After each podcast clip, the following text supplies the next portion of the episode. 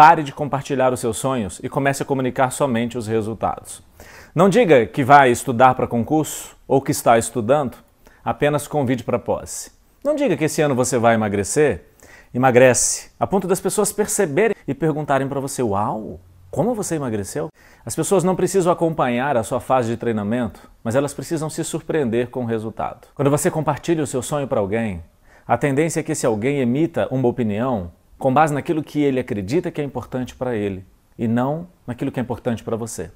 Sem falar que quando você diz o que você quer, mas ainda não alcançou, as pessoas te cobram como se você já tivesse que ter dado o resultado.